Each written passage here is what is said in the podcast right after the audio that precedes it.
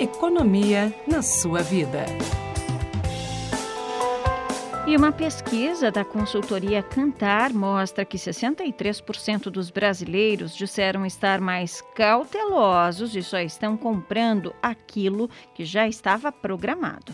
Segundo o levantamento, 46% dos entrevistados disseram que estão aproveitando as promoções e 24% trocaram as marcas favoritas por opções mais baratas. Toda essa mudança de comportamento é reflexo da alta da inflação.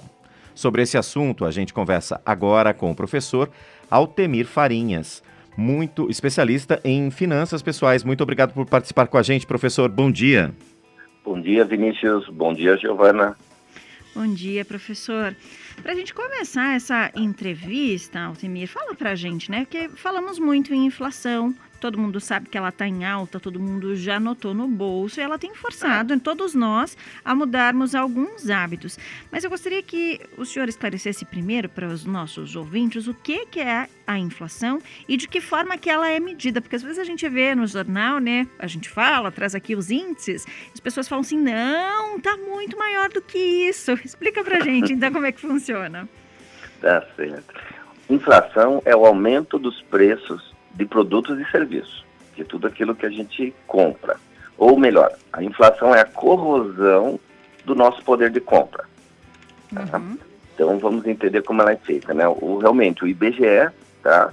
Ele calcula os índices de inflação, seja IPCA, né? Então ele verifica alta ou baixa desses preços. Quais preços, né? Ele verifica uma cesta de produtos como arroz, feijão, passagem de ônibus, material escolar, gastos com é, farmácia, alimentação, vestuário, transporte, ou seja, uma cesta de produtos e serviços para saber se eles aumentaram de preço ou diminuíram de preço. Uhum. E professor Altemir, a alta da inflação tem atingido só o Brasil? Não, não, a, a, inflação de preços né, de produtos ou serviços, ela atinge a todos, tá? brasileiros e estrangeiros.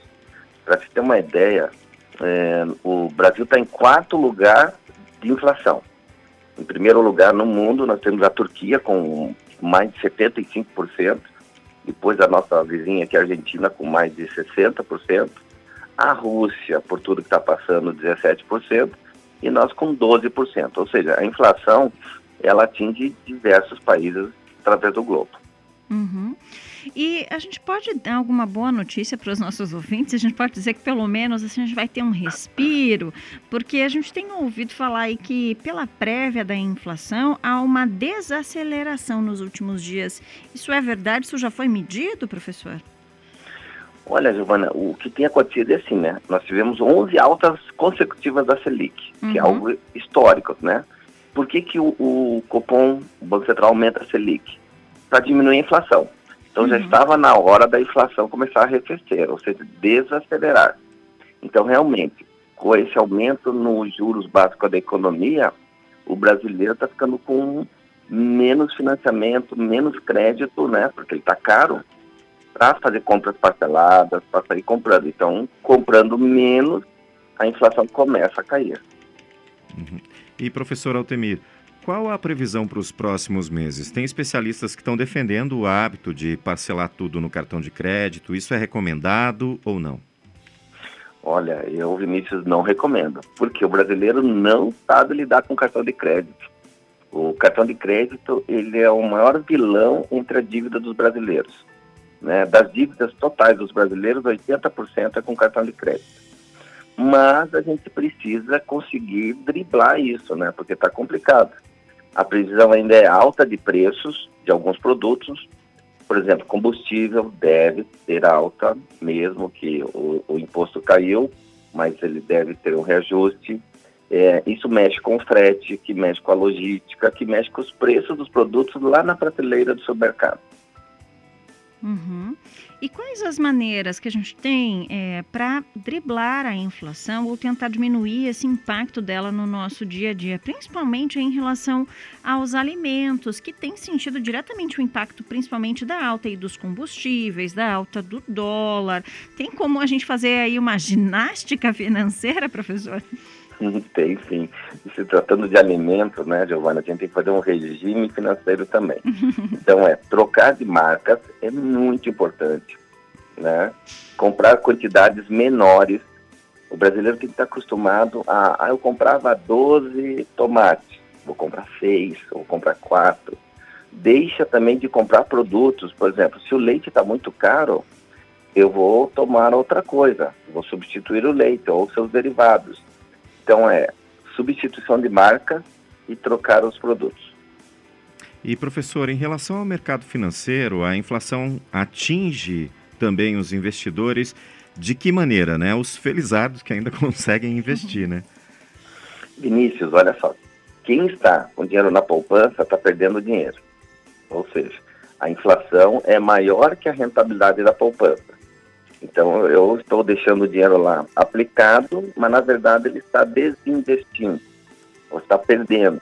Em contrapartida, quem tem dinheiro sobrando está aplicando em título do Tesouro, que corrigem essa inflação e ainda pagam juros. Então, para quem está sabendo investir, está ganhando dinheiro. E para quem não está cuidando do seu dinheiro, está perdendo dinheiro. Então tem que começar a mudar, né, gente, o perfil aí em relação é, às dicas, né, para quem está pensando em apertar um pouquinho mais o cinto e começar a investir agora. Professor, também dá, é um bom momento para pensar nisso, já que a gente está revisando aí todas as finanças da família? Sim, Giovana, sim. O brasileiro tem que aprender uma lição que é a famosa reserva. Né? Apesar das circunstâncias e tudo, a gente tem que pagar nossas contas e conseguir sobrar dinheiro. E esse dinheiro que sobra, a gente tem que investir bem. É como se fosse é, uma engrenagem, entendeu? Então eu uhum. trabalho, eu administro, eu invisto, então eu vou ganhando sempre, eu vou cuidando do meu dinheiro. Uhum. É, então, na hora de revisar, né, gente, quem sabe sobrou ali um pouquinho mais, vale a pena fazer um sacrifício, né, professor? Depois aí talvez os benefícios sejam ainda maiores, não é mesmo? É verdade, porque quem está passando hoje dificuldade financeira, mas tem reserva, está consumindo a sua reserva. Quem não tem, está tomando dinheiro emprestado e está pagando juros altos. É importante evitar, então, né, professor? Com certeza, Gil. Vinícius. Muito obrigado, então, professor, pela sua participação aqui com a gente, pelas dicas preciosas e pelos esclarecimentos prestados aos nossos ouvintes. Uma ótima terça-feira para o senhor. Ótima terça-feira. Um abraço. Um abraço. Conversamos com o professor Altemir Farinhas, que é especialista em finanças pessoais, falou um pouco para a gente aí sobre o impacto da inflação no nosso dia a dia e como tentar aí driblar, né, gente, o impacto no aumento dos preços.